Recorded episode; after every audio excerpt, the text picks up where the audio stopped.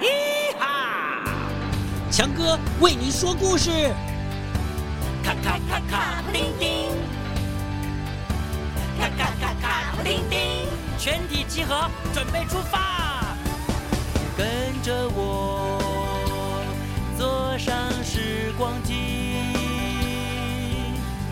飘上微笑的白云，飞进幻想的童话里。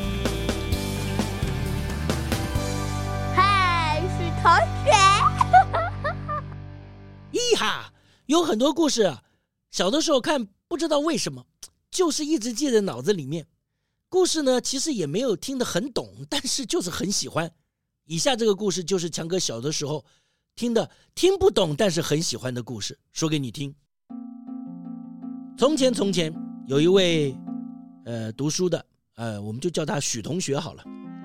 许同学呢，正走在路上，心情很不好，因为呢，他不知道是要到城市里和自己的朋友做生意，还是呢，呃，要走上另外一条路，去京城里考试，和朋友一起赚钱，一定很好。可是如果能够高中状元，那不就更风光？哎呀，这两件事情在他心里面呢、啊，想过来想过去，一直没办法做决定。这一天，他走在路上，正在犹豫，哎，突然看到一个往京城路上。有位书生坐在路边呢，揉着自己的脚。许同学就问他：“哎，你怎么了？”哦，原来这个揉脚的书生呢是要到京城考试。许同学就觉得很奇怪，就问他说：“你你去京城是用走的？”书生说：“我有骑马，但那个马在路上遇到了野狼，一惊慌，前蹄竖了起来，把我摔了下去。”那疯狂的马儿连我的行李都载走了，还好我身上有银两。哦，对了，你方便帮我的忙吗？许同学一问清楚才知道，原来书生啊很瘦弱，想请许同学啊让他坐在他挑的担子里面，带他到最近的车站。啊，其实那个时候不叫车站，叫做驿站。哎，这骑马的了啊，驿站。许同学觉得很好笑，因为呢。他挑的这个担子两边呢都是放鹅，放鹅的蛋，鹅蛋去市场去卖的，怎么可能人坐得进去呢？书生呢就说：“我求求你，我这些银子都给你。”许同学呢，一来呢是为赚了这点钱，二来呢也想看看他怎么坐得进去呢，他就答应了。哎，说来奇妙哦，这个书生呢。一下子就钻进了那个笼子里啊！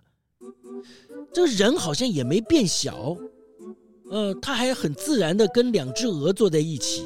这鹅呢也不慌也不叫。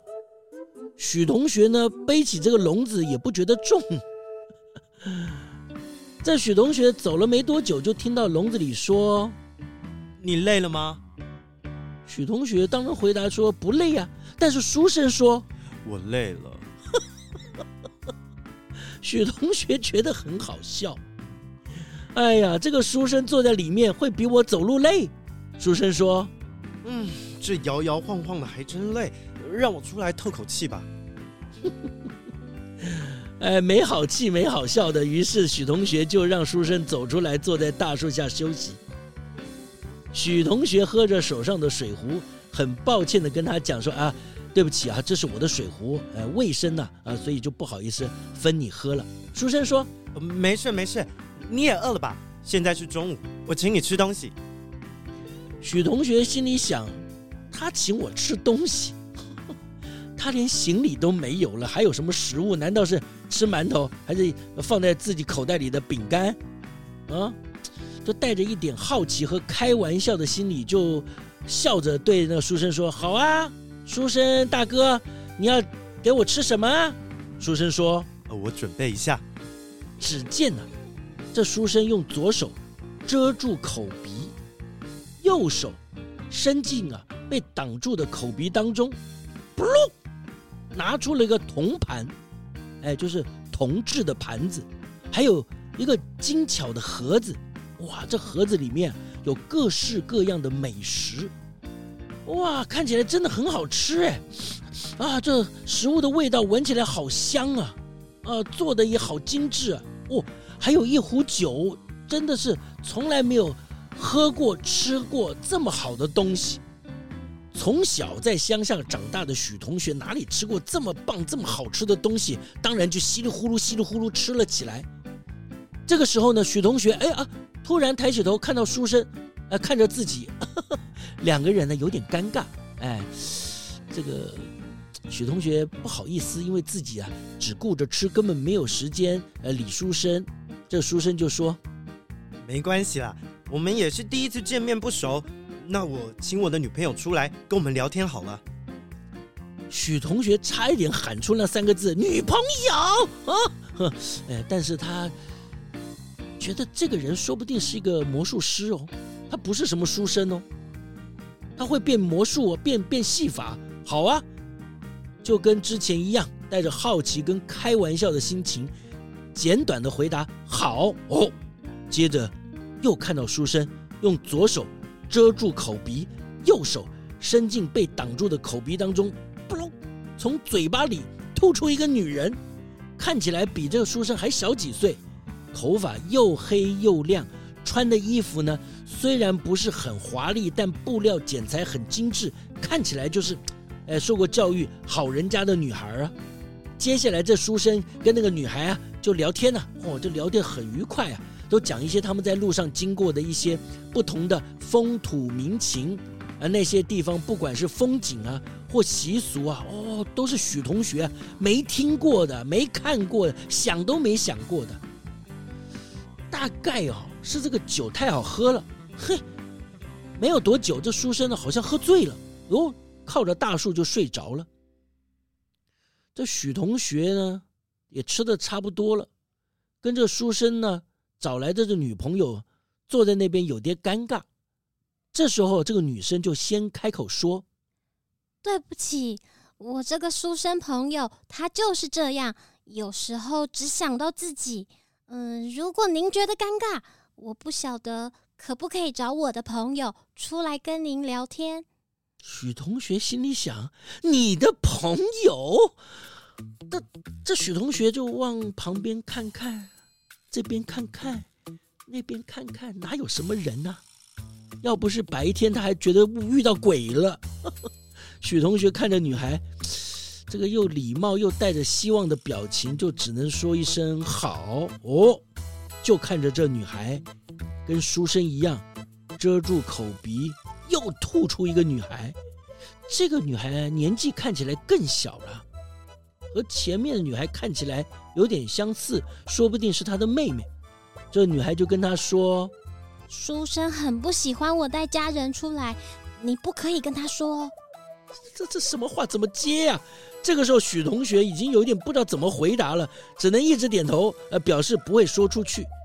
这姐姐呢，就带着妹妹两个人就聊起天来了。呃，话语中姐姐心情不太好，还喝酒，呃，听起来是书生呢常常冷落她。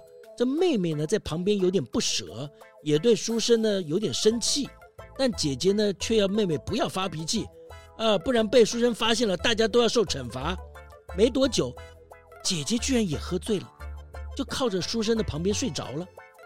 妹妹呢，看看在旁边，嗯、一直。不知道怎么接话的许同学就说：“，姐姐敢把我带出来，一定非常信任你，你一定不会说出去的，对不对？”这许同学被这么一讲，吓得只能一直点头，一直点头。这妹妹突然小声地说：“我有带一个男朋友，我叫他出来，大家交个朋友好不好？”也不等许同学回答。小妹遮住口鼻，就跟前两人一样，从嘴里吐出一个男生，看起来是聪明啊，年轻、帅气逼人。小妹会喜欢这样的帅哥，也是有道理啦。出来之后，两个人聊天的内容啊，让许同学吓一跳，跟姐姐和书生不一样。他们呢、谈的都是蛮严肃的话题呀、帅哥就跟小妹说：“为什么我们不能决定自己要走的路呢？”唉现在没办法，再等一会儿。要等到什么时候？还要再等几百年呢、啊？几百年啊！许同学听到这里吓一跳啊！他说：“这几百年到底是形容时间很久，还是真的他们活了几百年呢？”哎呀，在这种情况之下，他也不好意思插嘴嘛。几百年？哎呦，小妹突然生气了，说：“我们两个又没有本事，也没有能力，光抱怨有什么用？想走自己的路，不是那么容易的。”也不知道是不是声音太大声了。哎呦，书生咳嗽了一声，小妹吓一跳，啊，他们要醒来了，赶快把自己吐出来的帅哥吞了进去。一会儿就靠在书生旁边的女人也醒来了，看看书生，转头跟妹妹说：“赶快跟新朋友说再见喽。”妹妹笑着话中有话的说：“嗯，不要说出去哦。”对大姐来说是不要告诉书生妹妹的存在。但许同学知道是要让大姐不知道有帅哥的存在。小妹将食指放在嘴前，做出嘘的动作。小妹动作还没做完，已经被姐姐吞进去了。然后姐姐带着微笑坐在原地，等待书生醒来。不一会儿，书生伸了一伸懒腰，深呼吸之后坐了起来。一起来就哦，大惊小怪。哎呀，怎么睡这么久啊？啊，不好意思，你一个人会不会很无聊？我睡了就这么一会儿，精神也恢复了，也不好意思，请你带我去驿站，要不然我自己走吧。看书生的意思，也没有等许同学回答，就收拾东西，把女朋友啊、行李啊、包袱啊，通通塞回嘴里，最后拿着大铜盘对许同学说：“我也没有准备礼物送给你，那这铜盘送给你做纪念。”讲完，书生就潇洒的往前走去，留下发呆的许同学。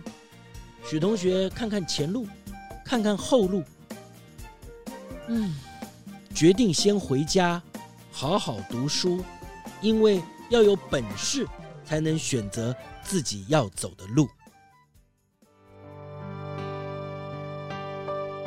哈哈，好啦，故事就说到这里喽。为什么快乐的时光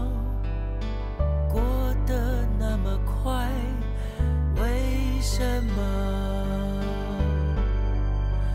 好听的故事总是那么短？再说一个嘛？还要一个哈？